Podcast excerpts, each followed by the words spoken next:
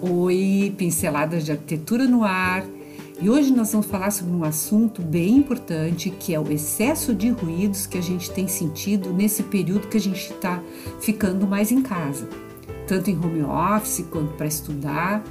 Então, quais os recursos que a gente pode dispor sem que a gente precise contratar um engenheiro ou arquiteto para uma obra mais definitiva, mas aquelas ah, atitudes que a gente pode tomar num curto prazo para minimizar esses efeitos. Meu nome é Mara Gazola, sou arquiteta, urbanista. Vem comigo!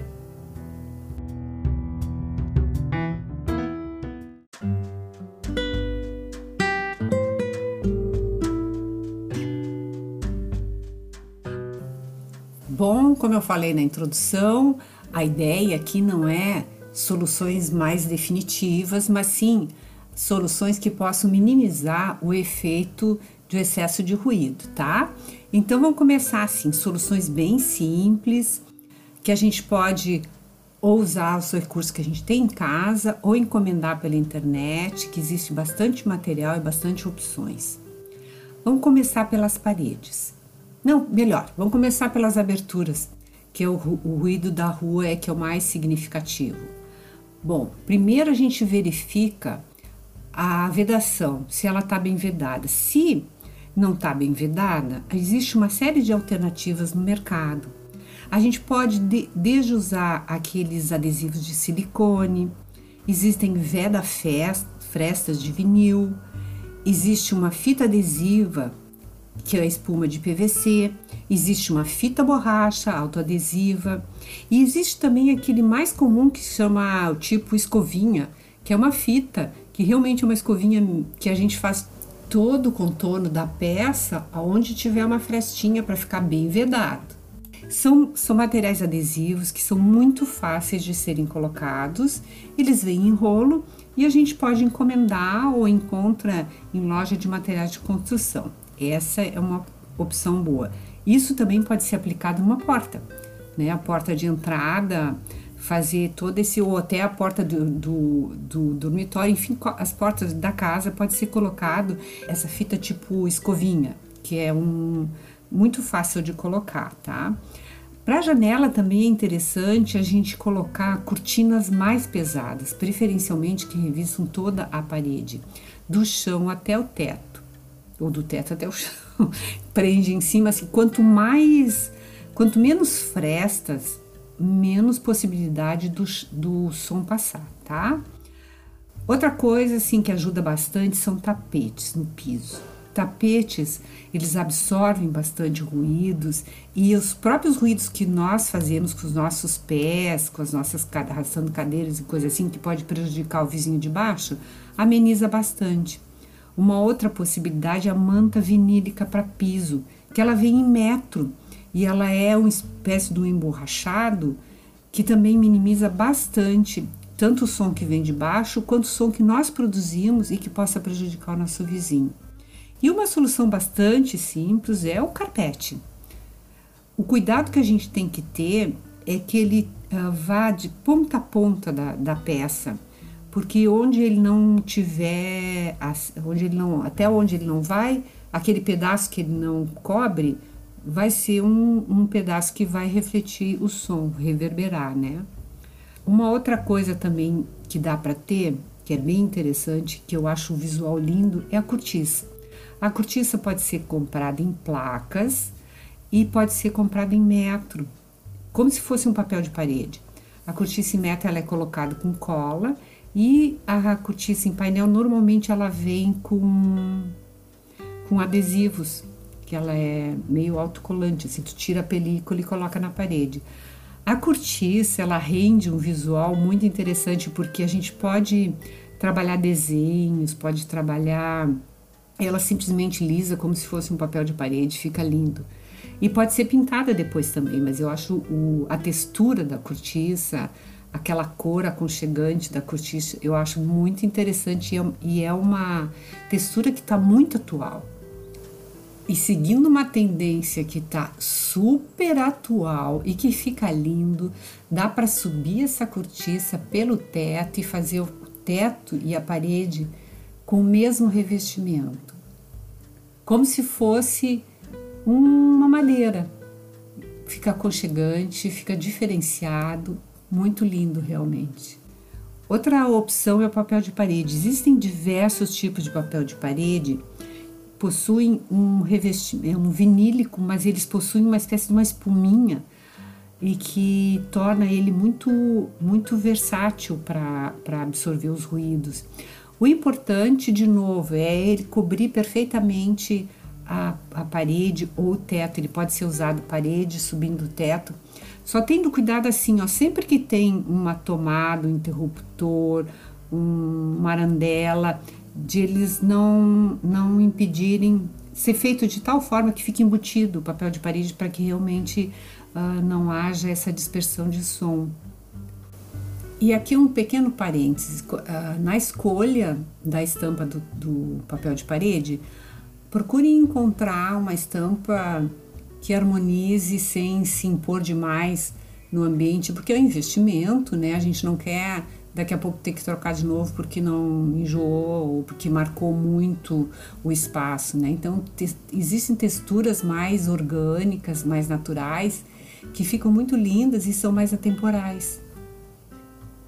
Independente do material que nós escolhermos, é importante assim se ater às especificações técnicas, mas principalmente que eles sejam um material que seja que seja prova de fogo, ou seja, eles são autoextinguíveis. O que, que a gente entende por autoextinguíveis? Eles não propagam as chamas, né? Isso é uma segurança a mais que a gente tem que ter e, e os painéis que são, que são desenvolvidos especialmente para esse fim, acústicos, que tem diversas espessuras, diversas diversas composições de materiais. Né? O importante, quando a gente for ver a especificação, é que eles sejam principalmente auto-extinguíveis. Esses painéis, uh, alguns cuidados assim.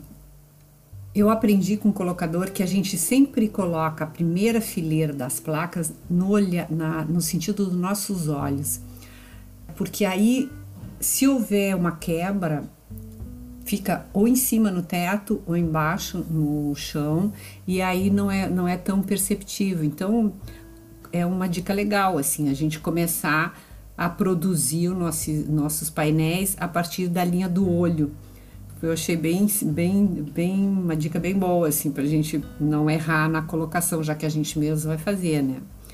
E esses painéis, alguns têm diferentes, chamam de painéis 3D, eles têm diferentes níveis, assim, formam desenhos interessantes.